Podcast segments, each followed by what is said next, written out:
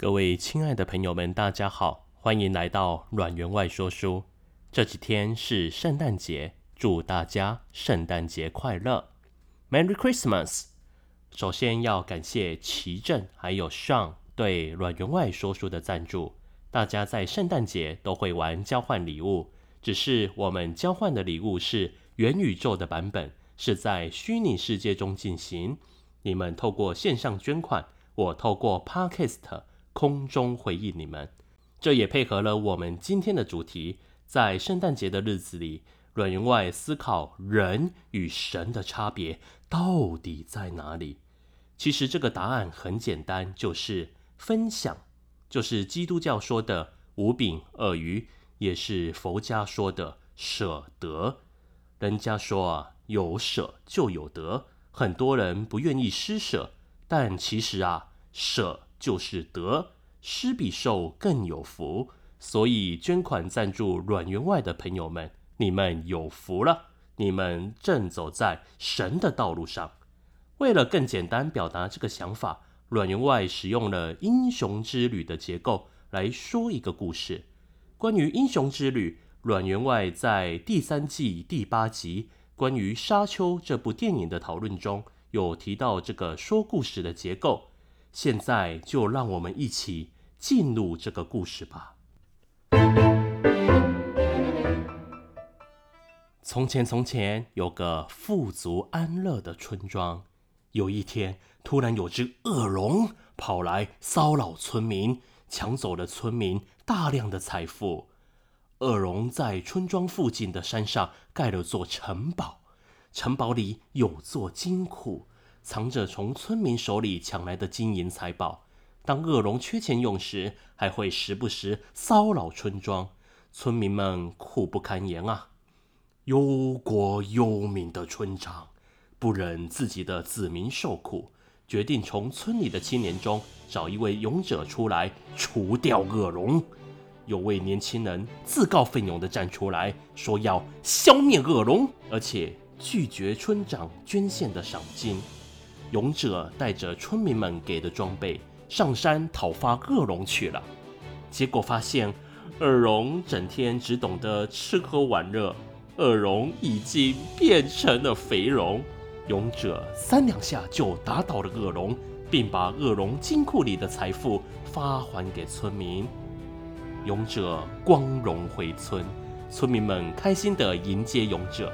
把家里最好的食物、宝物通通拿出来答谢勇者。村里最美丽的女孩也以身相许，最勇敢的少年们也愿意为了勇者而牺牲奉献、肝脑涂地。勇者一开始对村民们还客客气气，但因为没有了恶龙，勇者在村民们心中的地位一天天下降。勇者不甘心这样的生活，于是开始。鱼肉乡民抢劫村民们的财富，终于勇者变成了恶龙本身。忧国忧民的村长啊，只好再一次的征召勇者讨伐新一代的恶龙，也就是前一代的勇者。但村民们就是不懂得从历史中学到教训，勇者又变成了恶龙，新勇者又变成了新恶龙，就这样。过了好几代，终于有一天，村庄的图书馆管理员在查看历史档案时，发现，哎，勇者跟恶龙虽然每次都不一样，但是村长都是由同一个家族的人担任，世代世袭，而且每代村长都不用下田耕作，只要每天跟村民们拉迪赛，还可以当艺术家、音乐家、文学家、Podcaster。日子过得很滋润呐、啊。从小被誉为聪明过人的图书馆管理员，这时也忧国忧民起来，觉得大家都被村长骗了。村长看似忧国忧民，其实啊包藏祸心。于是召集所有村民们到村长家理论。一群人拿着火把跟武器，一起聚集在村长家前，逼村长出来面对。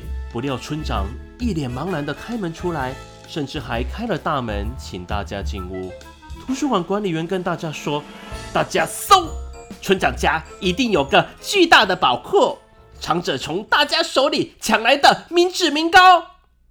大伙冲进村长家，不料村长家徒四壁，没有暗门，没有地下室，只有基本的家具，还有麦克风、耳机跟一台 Mac 笔电。显然是这代村长在做 Podcast 这设备。图书馆管理员大惑不解地问村长：“你家徒四壁，一贫如洗，连个保险箱都没有，凭什么世世代代都可以当村长呢？”村长回答：“啊，这是因为啊，我的财富都分享给大家了。原来村长家历代都懂得把财富分享给村民。”村里的磨坊、面包店、咖啡厅、粮仓、武器铺、裁缝店等等等等，都有村长家的投资。村长每年领取这些店铺的分红，就可以为生了。平常的时间，村长可以做任何自己想做的事情。村长繁荣了整个村庄，村庄也回馈村长家，让村长家世世代代都可以当村长。而且消灭了村长家，就等于消灭了整个村庄。冲进村长家的伙伴们面面相觑，图书馆管理员尴尬地低下头。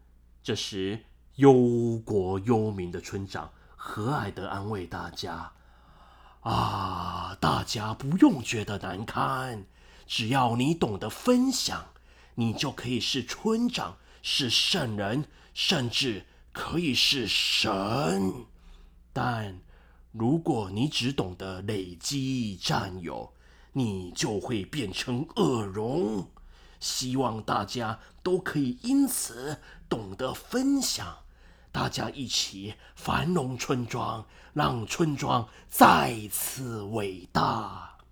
大家听了村长温暖的话语，心满意足的回家。今天刚好是圣诞节。大家来到教堂，满心欢喜的捐赠。原来大家离圣人、离村长的距离这么近。现在赞助阮员外说书，给自己一个成为村长的机会吧。今天的节目到这边，感谢大家的收听，期待未来我们空中再相会。谢谢。